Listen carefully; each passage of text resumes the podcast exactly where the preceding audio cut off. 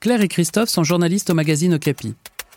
En novembre 2019, pour un reportage sur le gaspillage dans les cantines scolaires, ils ont lancé un défi à une classe de collégiens dans la Vienne. Parviendrez-vous à réduire le poids des déchets de votre cantine? Comment on associe des collégiens, des enseignants et des journalistes pour écrire un reportage sur le gaspillage alimentaire? C'est ce que vous allez découvrir dans cet épisode de Journaliste Jeunesse. Avant qu'on leur propose la mission, chaque élève dans le collège jetait en moyenne 161 grammes de déchets par repas. Journaliste Jeunesse, ce sont des récits de journalistes qui travaillent pour informer les enfants de 3 à 18 ans. Je m'appelle Claire Lenestour, je suis journaliste indépendante et je travaille régulièrement pour le magazine Okapi. Je m'intéresse à l'adolescence, à l'éducation, mais aussi beaucoup à la planète, aux animaux et à tout ce qui touche à l'environnement. J'ai 31 ans, ça fait donc pas mal d'années que j'ai quitté le collège, mais je me souviens de la cantine comme si c'était hier ou presque. C'est un peu comme ça qu'est venue l'idée d'un sujet sur le gaspillage alimentaire dans les cantines d'un collège. Et aussi parce que j'ai lu quelque part que chaque collège jetait 5 tonnes de déchets par an. Alors je me suis dit qu'il y avait un sujet à faire, et comme à chaque fois que j'ai une idée de reportage, j'en ai parlé à Christophe Fernandez. Christophe, c'est mon chef de rubrique depuis 8 ans à Okapi. Sur certains sujets, Okapi euh, cherche à, à favoriser la mise en action de ses lecteurs, et c'est à travers les sujets défis qu'on arrive à le faire. Lorsque Claire m'a parlé d'impliquer des ados dans une mission de réduction des déchets, j'ai immédiatement pensé à la classe journalisme du Collège Descartes à Châtellerault. Ça fait des années qu'Ocapi parraine chaque promotion de cette classe de troisième tournée vers la presse et animée par le professeur de français Jacques Arfeuillère et la professeure documentaliste Séverine Lénard. Les élèves fonctionnent comme une véritable rédaction pour enquêter, aller sur le terrain et produire plusieurs fois par an un excellent journal scolaire baptisé Qu'est-ce qu'on attend? Jacques et Séverine sont toujours partants pour les projets éditoriaux d'Ocapi, aussi tordus soient-ils. On leur doit quelques-uns de nos sujets Planète Ado les plus mémorables, notamment un conseil de classe inversé au cours duquel c'étaient les profs eux-mêmes qui avaient été passés au grill des appréciations des élèves. Il n'a donc pas fallu insister pour qu'ils nous ouvrent à nouveau les portes du collège et qu'ils mettent à notre disposition leur équipe de journalistes de choc. Des idées anti-gaspi pour des élèves super motivés. Au lieu de faire un reportage classique dans lequel j'aurais pu comparer deux cantines, une à la pointe de la réduction des déchets et une autre où il y avait encore euh, du pain sur la planche, j'ai proposé à Jacques de mettre ses élèves au défi. Ils allaient avoir trois semaines pour réduire le gaspillage alimentaire dans leur cantine. L'idée, c'est dans le sujet de raconter ce qu'ils ont fait et comment ça s'est passé et quelles sont les difficultés pour mettre en place une démarche anti-gaspillage dans un collège.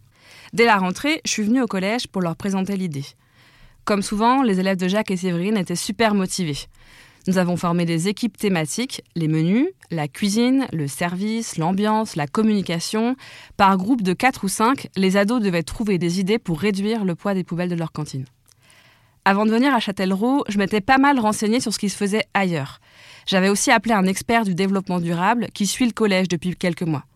Sans parler à la place des ados, j'avais donc quelques idées en tête. Certaines leur ont plu, d'autres pas du tout. Le plus important était surtout de voir si les idées proposées par chacun des groupes pouvaient être appliquées au collège. Avec mon petit cahier, j'ai passé l'après-midi à suivre les élèves dans leur démarche en prenant des notes pour ne rien oublier. Ils ont été dans le bureau du proviseur, de la CPE, de l'intendante, dans la salle de techno et aussi dans le self pour rencontrer le cuisinier. À chaque reportage, en fait, moi je fais un voyage dans le temps et je me retrouve vraiment dans les baskets d'un ado. Avant de débarquer au collège, j'avais aussi fabriqué des t-shirts avec un logo anti-gaspillage. Quand on est journaliste pour Okapi, si on sait un peu bricoler, cela peut être utile. Ces t-shirts devaient nous permettre de bien identifier les leaders de chaque équipe sur les photos. Sans eux, les lecteurs auraient eu du mal à comprendre qui était qui. Pauline Le Goff, la photographe qui m'accompagnait, en a profité pour faire ses premiers clichés.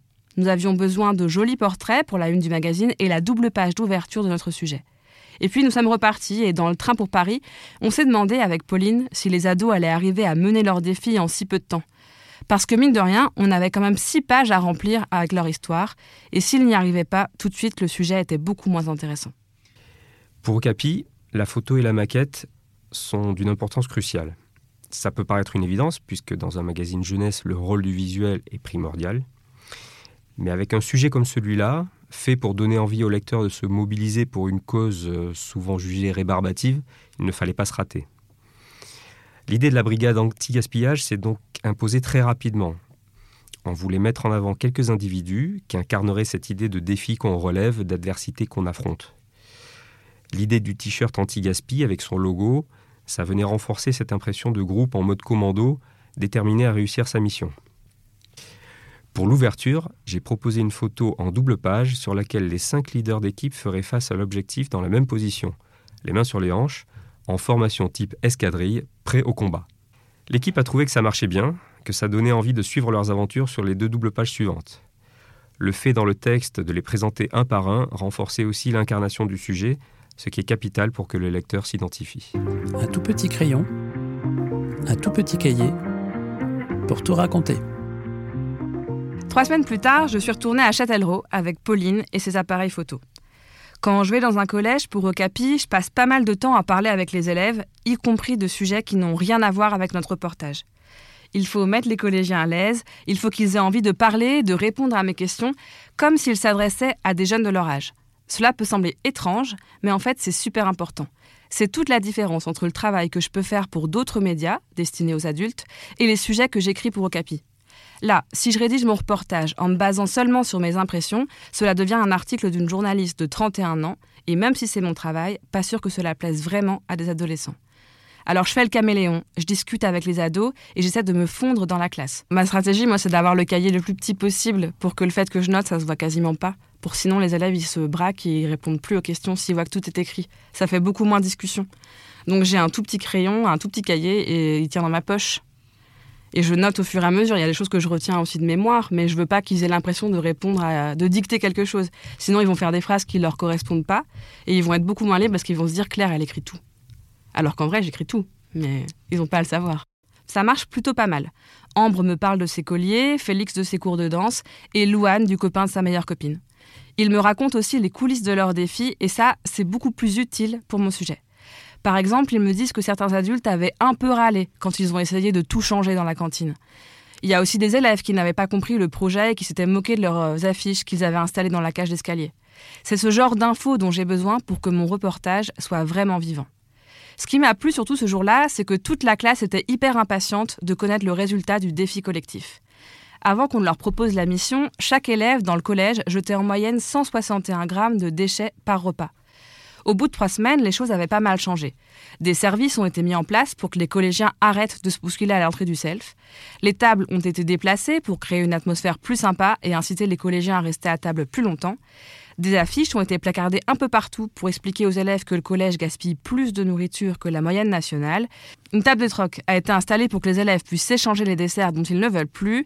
Un compost a été fabriqué par les élèves et des collégiens ont aussi été consultés sur les menus. Mais la question, c'était surtout, est-ce que tous ces changements avaient permis de réduire le gaspillage? Au moment de la pesée, il n'y a que les leaders de chaque équipe qui ont pu entrer dans la cantine. Tous les sacs poubelles ont été mis sur une grande balance. Le cuisinier a pris sa calculette et moi, j'ai tout noté.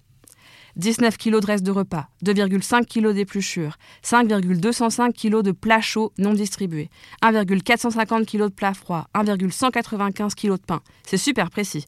En tout, cela représentait 109 grammes de déchets par personne, soit 52 grammes de moins qu'auparavant. Quand nous sommes revenus dans la salle de classe pour annoncer ce chiffre à toute l'équipe, toute la classe a applaudi. Les élèves étaient vraiment fiers parce que c'est moins que la moyenne nationale de 113 grammes par jour et par personne. Moi, je pensais déjà à la suite et je me disais qu'il fallait absolument que cet engouement apparaisse dans les pages pour que les lecteurs ressentent un peu la même chose. Un reportage, ça peut se mettre en scène comme un film?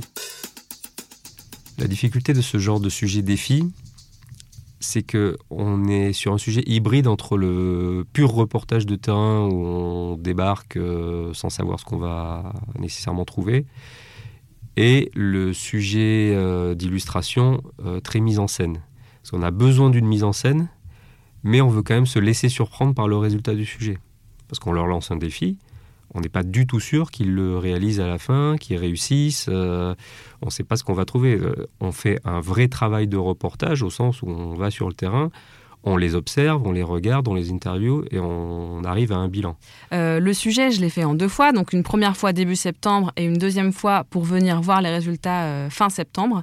Et ensuite, il fallait que j'écrive dans la foulée pour pouvoir rendre mon article fin septembre à la rédaction, à Christophe, pour qu'il puisse le valider, éventuellement le corriger et préparer la maquette avec euh, les photos qui sont ensuite passées dans les mains de pas mal d'équipes de la rédaction avant que le magazine soit finalisé et parte à l'imprimerie mi-octobre pour être dans les kiosques mi-novembre. Lorsque la rubrique Planète Ado se fait sous forme de reportage, on tremble toujours un peu au moment de la réception des photos. On n'a pas la même sérénité que lorsqu'on travaille avec de l'illustration qui nous permet de faire ce qu'on veut en quelque sorte. Avec la photo de terrain, on travaille sans filet ou presque, car en fonction des plannings, il n'est pas forcément possible de recommencer. On ne maîtrise pas la météo, ni les lumières, ni les décors, ni souvent le look des ados. Il faut donc qu'on compte euh, un petit peu sur notre bonne étoile. Quand on a reçu les photos de Pauline, on a su que c'était gagné. La photo d'ouverture était très réussie, pleine d'impact, avec des collégiens solaires, visiblement motivés. On avait envie de les suivre. À la limite du journalisme et du projet de classe. Avec le recul, je me dis qu'il n'est pas si difficile de baisser le gaspillage alimentaire dans les cantines. Le plus compliqué, c'est peut-être de trouver des gens qui soient motivés et surtout motivés au même moment. Peut-être qu'avec notre sujet, d'autres collégiens ont l'idée de se lancer. En tout cas, c'est ce que nous avons proposé à nos lecteurs en fin d'article, l'idée de reproduire ce défi dans leur établissement ce serait bien. Ce qui est intéressant dans ce sujet, c'est qu'on était à la limite entre le journalisme et un projet de classe comme on pourrait faire avec un prof. Parce que là, c'est notre idée de leur dire de réduire les déchets. Alors il se trouve qu'ils étaient euh, partants, sinon on n'aurait pas pu le faire. Mais on était quand même impliqués au point de devoir aller voir le cuisinier, de poser des questions. C'est vraiment, je les ai presque un peu aidés quand même là-dedans, euh, parce que des fois ils n'avaient pas d'idées, certains ne savaient pas trop comment faire les choses. Donc c'était vraiment un projet de classe où moi, le prof, la documentaliste et les élèves, on a travaillé tous ensemble. Certes, mon but à moi, c'était de raconter l'histoire, mais pour le coup, j'étais quand même aussi accompagnée dans la démarche euh, de réduction des déchets. On espère qu'au-delà des informations apportées, le sujet aura eu un impact, même tout petit, sur le lecteur et qu'il les aura poussés à se questionner. Quand on rentre de reportage, on part directement sur un autre sujet, un autre lieu, d'autres ados, une autre histoire, mais en réalité, on n'oublie jamais vraiment ce que l'on a vu et entendu sur le sujet précédent. Tout est rangé dans une petite boîte dans un coin de ma tête. Il m'arrive souvent d'y repenser, et c'est d'ailleurs dans cette petite boîte que je trouve souvent les futures idées pour mes prochains sujets. Claire et Christophe sont journalistes au magazine Okapi, un magazine à retrouver tous les 15 jours. Merci d'écouter Journaliste Jeunesse, le podcast des journalistes qui travaillent pour informer les enfants de 3 à 18 ans. Un podcast Bayard Jeunesse.